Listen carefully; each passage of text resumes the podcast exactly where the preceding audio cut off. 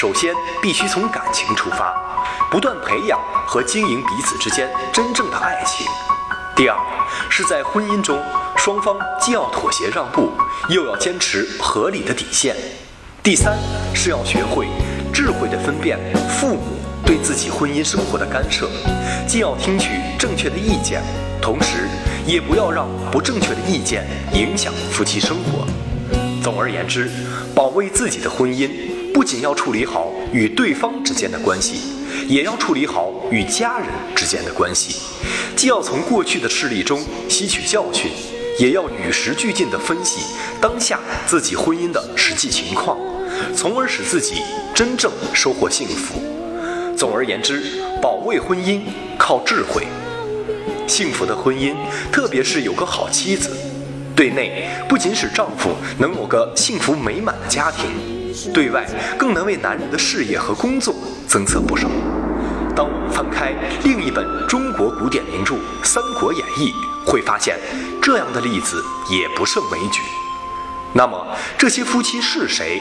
他们又是如何相处、如何为对方付出的呢？对我们今天的婚恋观又有哪些借鉴意义呢？敬请关注北京市海淀区公安消防支队政治处杨凯为您讲述《从四大名著看婚恋观》第三讲。最佳拍档好夫妻。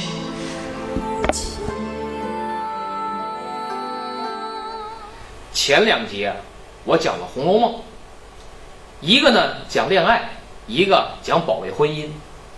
讲完了以后呢，有些朋友就跟我说：“说听你讲完之后啊，我有点意想不到的收获，挺好，长知识，这个情商、智商都有所提高。可就是有一点，这个呢。”原来我们没怎么看过《红楼梦》，但我们知道这《红楼梦》是一本无与伦比的好书、才子书。但是这儿女情长的呀，我一大小伙子静不下心来看。哎，我们特爱看《三国演义》，故事人物都挺熟。我这里边有没有婚恋观的内容呢？回头你给我们讲讲。我一想也挺好，有有婚恋观的东西。所以今天我就给大家讲讲《三国演义》里边这个婚恋观的内容。《三国演义》，大家都说了啊，你们都很熟悉，对吧？你把《三国演义》翻开，前面有一阙词叫《临江仙》，谁填的呢？就是明朝的一个状元叫杨慎。这词大家都很熟透了，对吧？当年那老版《三国演义》片头曲，叶弘基老师唱的啊，很多人都会。什么滚滚长江东逝水，浪花淘尽英雄，是非成败转头空，青山依旧在，几度夕阳红。这词什么意思呢？就说这个大时代波澜壮阔、乱世的时候，泥沙俱下，这个乱世啊，出英雄，英雄又抓住时势当中的机会，就能够成就自己的功业。可是英雄有很多，有能力的人也很多，有的人成就了一代功业，有的人一转身就被浪花给打没了，有的连个水泡都没冒出来。那么说，同样是有本领，同样是英雄，难道仅仅是因为时运不济，或者因为运气很好啊？就一个上天化为苍龙，一个入地变为泥鳅吗？没那么简单，因为除了这些时运的因素以外，啊，还有些什么因素呢？给你打个比方，叫一个好汉三个帮，一个篱笆三个桩，这个英雄啊。他个人身边都有什么样的人也非常关键。那么谁离他最近？毫无疑问，两口子，自个儿老婆。啊，咱们现在也是一说谁谁谁，你看人家娶了一个老婆啊，你看人家老婆多好，哎，你看他将来肯定能帮上他丈夫啊。这老婆人家娶那老婆又旺夫又什么什么这个那个。三国时候的英雄同样如此。所以，咱们今天就给大伙儿说说这三国里头这些人物，哪些找到了理想的老婆，最终对他的事业或者对他的运势有一定的帮助。三国里边好夫妻可不少，你别看《三国演义》是男人戏，啊，这里边有很多的哎，能够起到重要作用的，对自己丈夫起到重要作用的女人。咱们大致分起来，这些女人对自己丈夫的作用。可以分成三个类型儿：护肤型儿、助夫型儿、旺夫型啊。我一一个一个一样一样再跟你说啊，你自己琢磨能起多大作用。我一说你就很惊讶，是吧？咱们先说这个护肤型的啊，这护肤可不是那个护肤品那个啊，呃，不是化妆品，欧欧莱雅这护肤品，呃，可不是这个，就是护着自己的丈夫，自个儿丈夫真有危难啊，挺身而出。说这护肤型的两口子是谁？是汉献帝和他的皇后曹节。一说汉献帝，有人说了，嗯，没什么可说的。汉献帝嘛，多窝囊。汉朝东汉末年最后一个皇帝嘛，最后没招了，玉玺也交出来了，弄一个封禅台，把自己的皇位禅让给曹丕了，就是曹操的儿子，是吧？这最后才真正形成了魏、蜀吴、三分天下。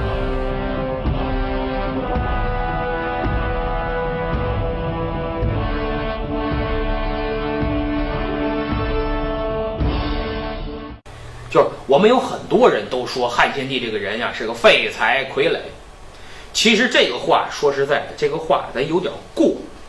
为什么说有点过呢？因为汉献帝当皇帝的时候多大岁数啊？九岁。他上面什么？汉桓帝跟汉灵帝这两个皇帝把这个东汉都给祸害的不行不行的，对不对？所以那个诸葛亮的《出师表》不也说吗？说未尝不痛惜痛恨于桓灵也。就这俩皇帝给王朝祸害的差不多了。这个呢，汉献帝呢还是很小的时候呢，又赶上董卓进京祸乱朝纲，是吧？董卓进京以后，把这个当时的皇帝给废了，才把汉献帝给弄上来，才把他他才当了皇上。就是说，整个这个朝纲经过桓灵二帝，再经过董卓祸乱，整个东汉连垮台呀，就差一步了。而且谁也挽回不了了，在这个末世之下，你指望一个九岁的孩子力挽狂澜啊，挽狂澜于既倒，扶大厦之将倾，他根本也不现实。所以在这种情况下，汉献帝能够自保已经很了不起了。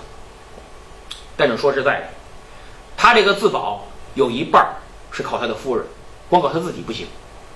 他的夫人就就是他的皇后，他的皇后姓曹，叫曹节。这曹节怎么来的呢？一听姓曹，没错，你猜对了，曹操的女儿，曹丕的姐姐。这个曹操啊，是在这个汉献帝上下足了功夫。曹操先后有三个女儿，都嫁给了汉献帝，其中这个曹节就被封为皇后。到后来啊，曹操为什么下这么大本儿？曹操呢是挟天子以令诸侯，大家都知道是吧？就在许昌，他把这个汉献帝啊当成一个牌位。哎，反正呢，我说啥你就得听啥。你最后下一道诏，好像看着是你让我打的，其实是我让你写的，就是我想打谁，借你的嘴，借你的印。我封天下人之口，叫奉天子之令。哎，我奉大汉为正统，其实就是拿汉献帝当傀儡，当个牌位，就是个橡皮图章。哎，你干嘛，我干嘛，你就得听我的，不是你想干嘛就干嘛。是我想打谁，你只有一个权利，什么权？同意权，嘣儿盖章，就像现在的英国女王一样，你只有同意权，是吧？最后盖上玉玺就 OK 了。那么既然当个牌位，咱们得把它供起来，怎么供？这个是打引号的供，你的一举一动，我都得知道，所以我就把我的女儿嫁给你，这就好办了。我在你枕边安插一个我自己的人。有什么风吹草动，第一时间我都得到消息。陛下知道她是谁吗？朕当然知道，她是爱卿的女儿，朕的曹妃。陛下喜欢她吗？朕喜欢她，喜欢就好。曹妃贤德，请陛下立曹妃为后。所以这个曹操啊，就开始打这个是如意算盘。可没想到，这个曹孟德一世英雄啊，在这个算盘上打错了。为啥呀？嫁出去的闺女泼出去的水，特别是在那个年代，很传统。人不是你曹家人了，已经，人不姓曹了，人到那边是老刘家人了。结果这曹节跟汉献帝，哎呦，夫妻关系好的呀，跟一个人似的，一门心思护着自个儿的丈夫。陛下，千万不要这样！臣妾求你了，皇后，朕不怕死，怕疼。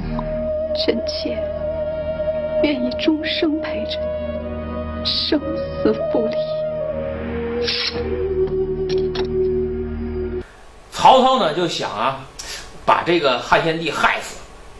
他要动手，曹杰是真不干呢，直接跟他爸就说了：“说爹，你要把我丈夫弄死，我就跟着就死，是吧？而且我当着满朝文武，我在你面前我一头碰死，让大伙儿看看你这个丞相是怎么当的。你这是干的这是这种丧尽天良的事儿。你敢放肆！哼！我不光是陛下的皇后，也是陛下的臣民。你们若是助纣为虐，今天就是杀了你们，也是天经地义的。但是这毕竟是血浓于水啊！曹操一看，哟，这这这这不能杀他，这位杀我闺女也跟着死，那不行。家伙，拉倒吧，算了，让他踏踏实实过，就放过去。就这么把汉献帝给放过去了。就说关键时刻呀，他这女儿啊，拼死一争，保住了自己老公的性命。那到后来曹操死了。他的儿子曹丕这个篡逆之心已经很明显了，这天下三分，我还留你干什么呀？就直接跟汉献帝摊牌了，说你手里不是有玉玺吗？你拿回来给我，就明摆着，你赶紧给我滚蛋啊！这这这天下是我们的，皇上应该我们当，应该我姓曹的当。汉献帝没办法，你弄不过人家，你小命攥在人手里呢。你说这么着吧，我搭一个风扇台。到时候我就把皇位给你，啊，玉玺我也给你。等临到那一天，曹杰不干了，曹丕的姐姐不干了，手里拿着这个玉玺，啊，拿着这玉玺，就是不给曹丕。这个曹丕都急了，说：“姐姐，我就指着这个，你不能这么干，你赶紧给我，我这心里都急的，这不行不行的了。”这个时候，曹杰指着他弟弟曹丕是破口大骂：“妈，弟弟呀，你真的要非汉自立吗？”啊，顺应天意呀。那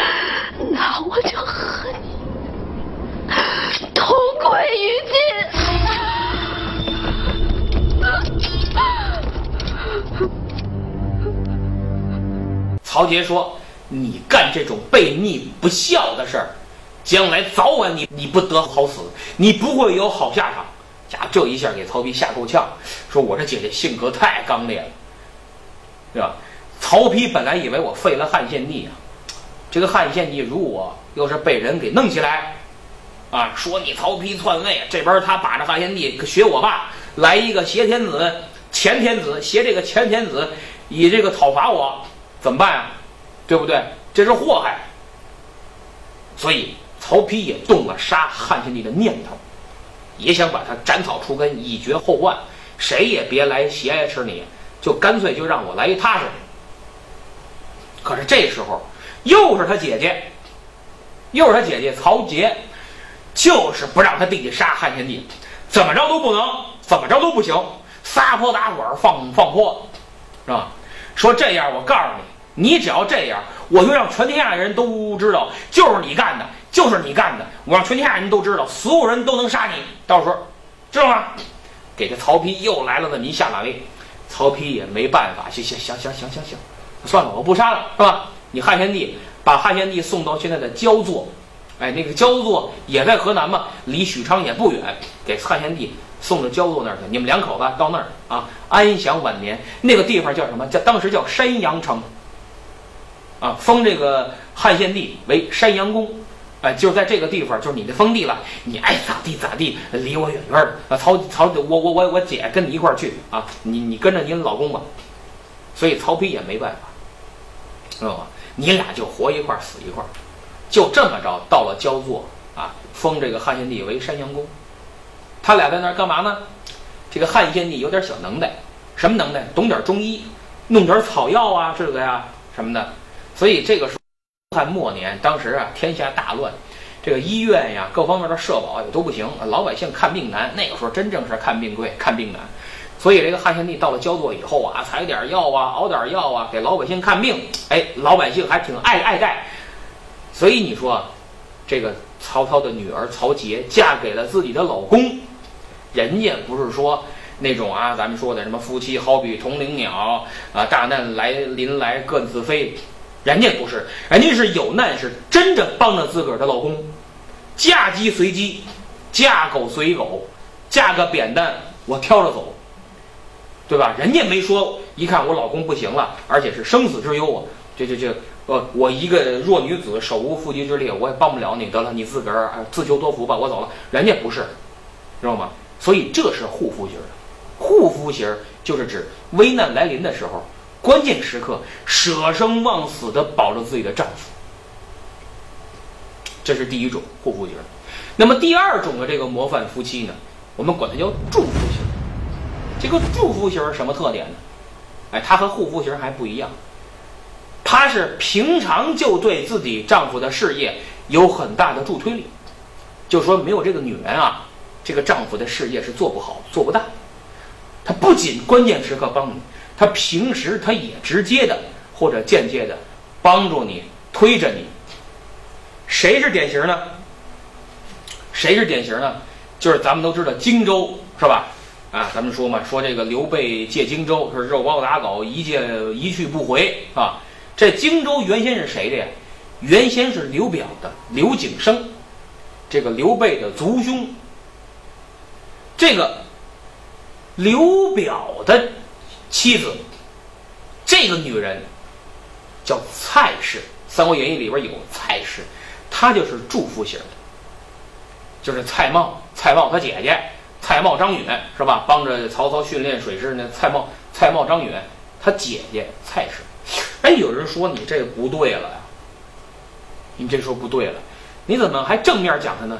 这个《三国演义》里边这个蔡氏可不是好玩意儿啊，向着自己的小儿子，想让自己的小儿子刘琮为荆州之主啊，把原来刘表那个那个大他这个故去的那个太太大房的儿子刘琦可给挤兑的够呛啊。而且呢，还要害刘备，说这个刘备啊，这刘备老向着这个大儿子，那不行，咱们得想辙弄死他。且害怕刘备会夺了你的荆州，会灭了我们蔡氏满门。你怎么会有这个念头？刘备和刘琦已经抱成团了。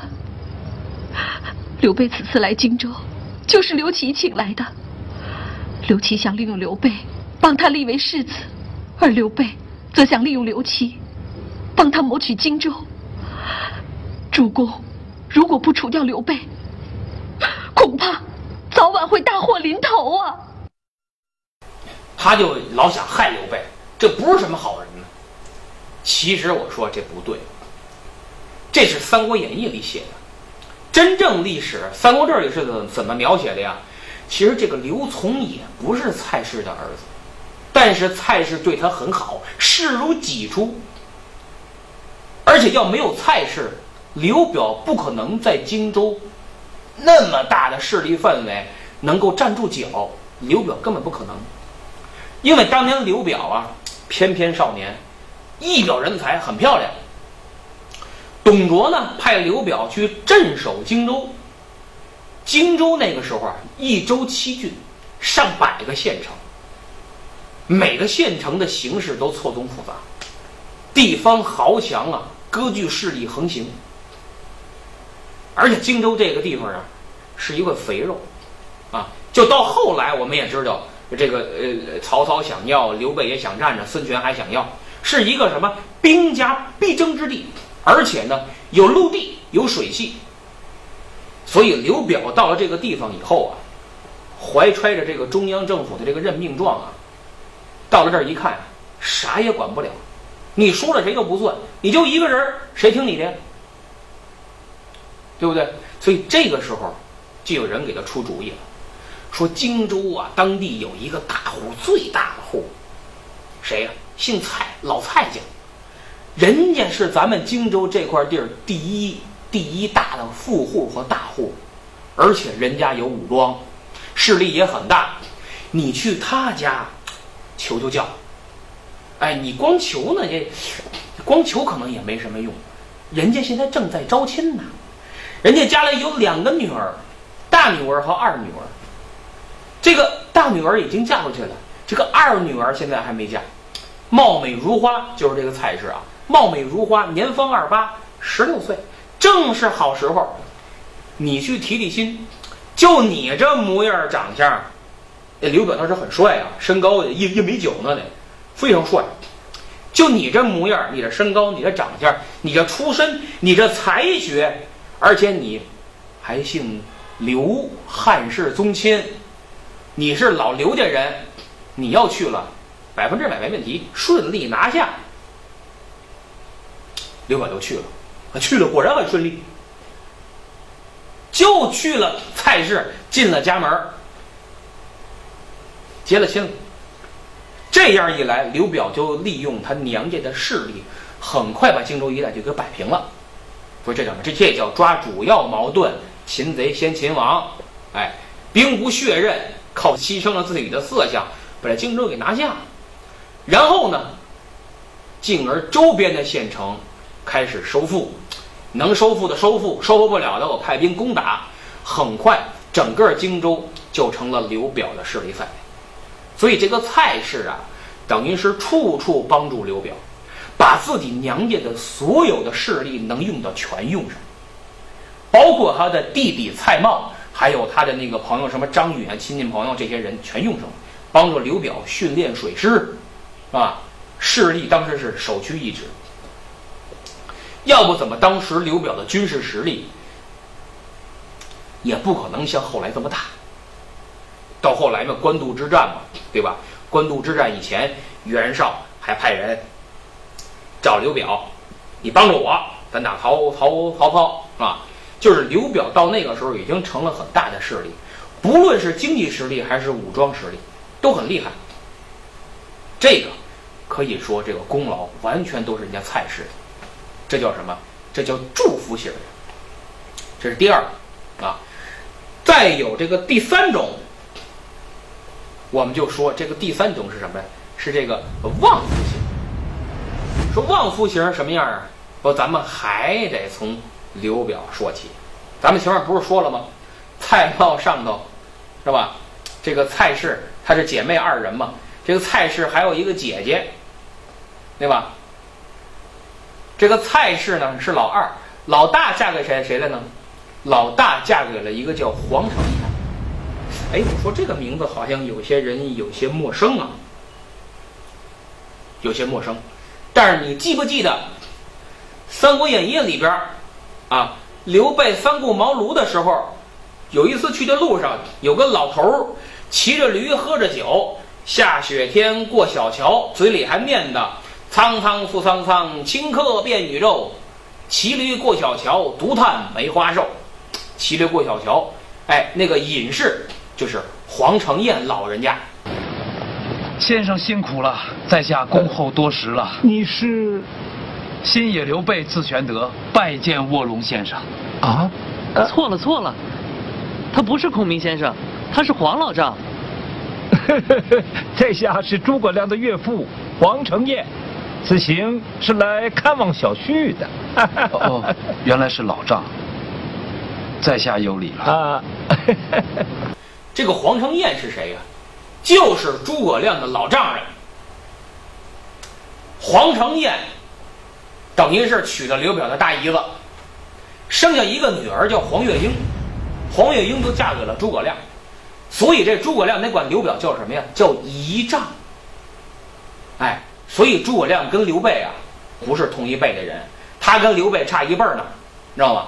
哎，所以这在个年龄上也符合了。因为诸葛亮出生的时候才二十多岁，这个时候刘备已经五十了，就是他俩在年龄上整差一一辈儿，所以这个黄月英呢就成了诸葛亮的老婆，就是典型的这个旺夫型啊。因为这个历史相传其实也不是历史相传，这正史上也这么写，这个诸葛亮的老婆很难看，叫什么黑皮黄发，就是脸很黑，这头发发黄，不像说你现在你看这个小女孩染一个黄点头发，学欧美范儿，哈韩或者哈日，呃，很漂亮。那时候不是，那个时候没有染发，那个时候你头发一黄，甭问，营养不良。再一个就是身体弱，老有病。就说这个黄月英啊，不仅长得丑，可能还营养不良。云信兄弟，心中有话不妨直说。我送聘礼的时候曾经见过月英姑娘，那她的模样呢，相当之不行。孔明娶妻只求淑女，容貌如何并不重要。那样都不介意？婚事乃父母之命，媒妁之言，岂可反悔？这个当时啊，就有一句儿歌，这个小孩唱的，说这个莫笑孔明择妇，竟得阿成丑女。就说你别学这个诸葛亮娶娶媳妇儿，娶了人家黄承彦家的一个丑闺女，当时都成为笑谈，啊，所以可见这个黄月英确实是不好看。那么他怎么跟诸葛亮走到一块儿的呢？是人家黄承彦上门推销。黄承彦。能力不小，才华横溢，哎，是当时荆州公认的非常有水平。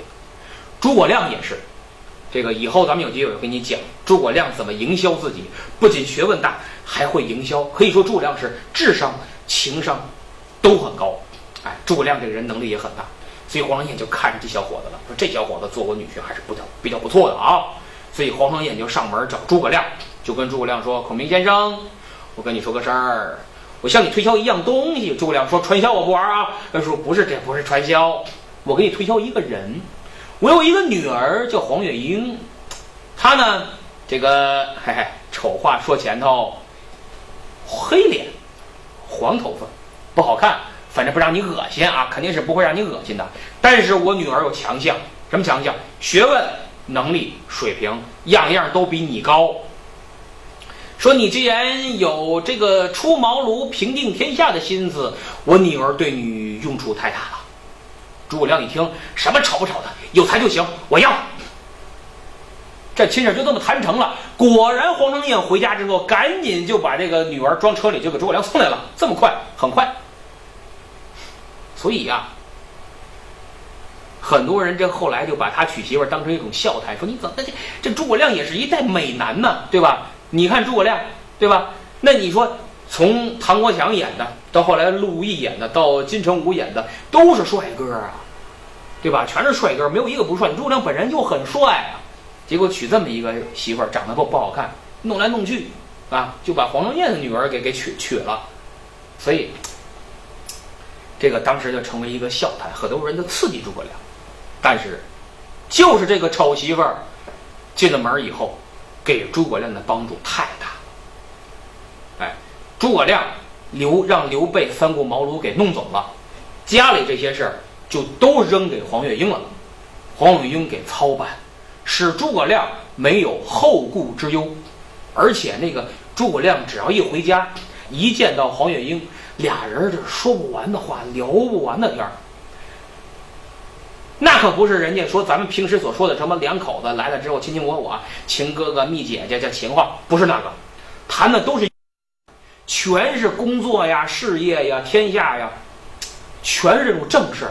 黄月英给他出了不少的主意，给你举一个例子，比如说，有一天，诸葛亮回了家，白天工作完了挺累的，回了家，晚上回了家一看，黄月英在那边哄孩子。因为这女人嘛，在家你操持家务啊，对吧？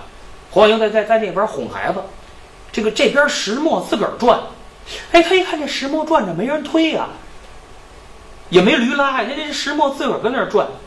黄小英在那儿哄孩子，再看旁边有一个小木头人跟那嘎吱吱嘎吱吱跟那推磨。诸葛亮一看，我说你厉害呀，我说你行啊，这怎么回事啊？黄小英说：“哎，这我在家闲着没事儿这不是自己琢磨一个小小发明吗？”哎诸葛亮说你你太牛了你。所以诸葛亮就根据这个得到的一个启示发明了木牛流马。大都督你来看大都督大都督。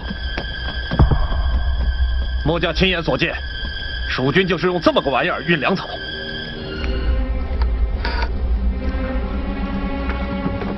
嗯。此物看起来沉重。用起来真是轻便呐。诸葛亮真异人呐，能设计出这等怪物来啊！所以诸葛亮后来啊，六出祁山，九伐中原，用这个木牛流马运粮食啊，这省了不少事儿。对吧？它有机机关，机关一打开就能穿山越岭，把人力全都给解放出来。把这个机关合上，一看就是普通的一个木头雕像人，谁也看不出。你就算缴获了，你就算得了它，不会开这机关，也是一堆废柴，也是一堆废料。所以呀，这个黄月英啊，真是能帮助自己的丈夫，能帮助诸葛亮。而且他还解决了诸葛亮很多呀一些心理上的问题。他就跟这个诸葛亮说：“说那个老公啊，你很聪明，能耐也很大，但是你有个毛病，你年轻啊，血气方刚啊，你的毛病就是什么？就是喜怒形于色，什么事儿高兴了笑得跟花儿似的，什么事儿不高兴了，脸一拉，眉毛一搭，完了。”你要瞧不起谁，眼皮都不撩，你这不是让人看出你的心思了吗？诸葛亮说也对呀，哈，我要深沉一点，是吧？我要深沉一点，我应该学刘德华啊，哎，说话深沉一点，是吧？那你说我该怎么办呢？诸葛亮说：“我这有心事我藏不住啊。我那你说我怎么办？”他媳妇儿说：“黄黄黄黄月英说，这好办，为妻给你做一把鹅毛羽扇，鹅毛扇。”干嘛呢？你把扇子打开了，哎，你就拿着，天天你就拿着它。假如这事儿你高兴，你乐开了花了，别介，赶紧拿扇挡一挡，你底下乐，别人看不着。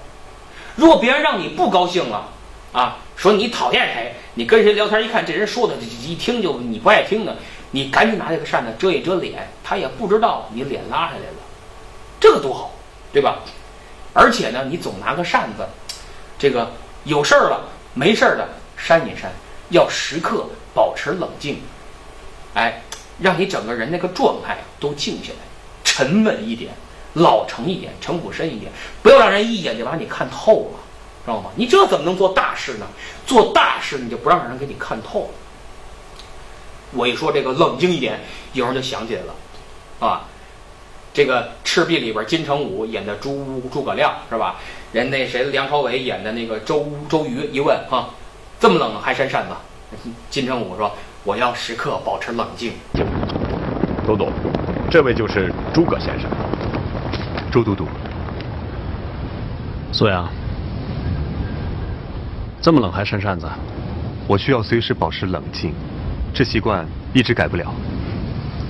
你不像是个不冷静的人。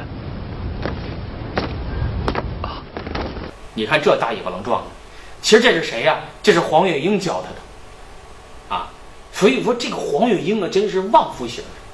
旺夫型是什么意思？就是你了解自己丈夫的心理，就像这个赵传歌里唱的：“当所有人都靠近我的时候，你知道我需要安静从容，你知道我有一颗永不安静的心，我容易冲动。”这歌词写的，就好的女人是旺夫型的。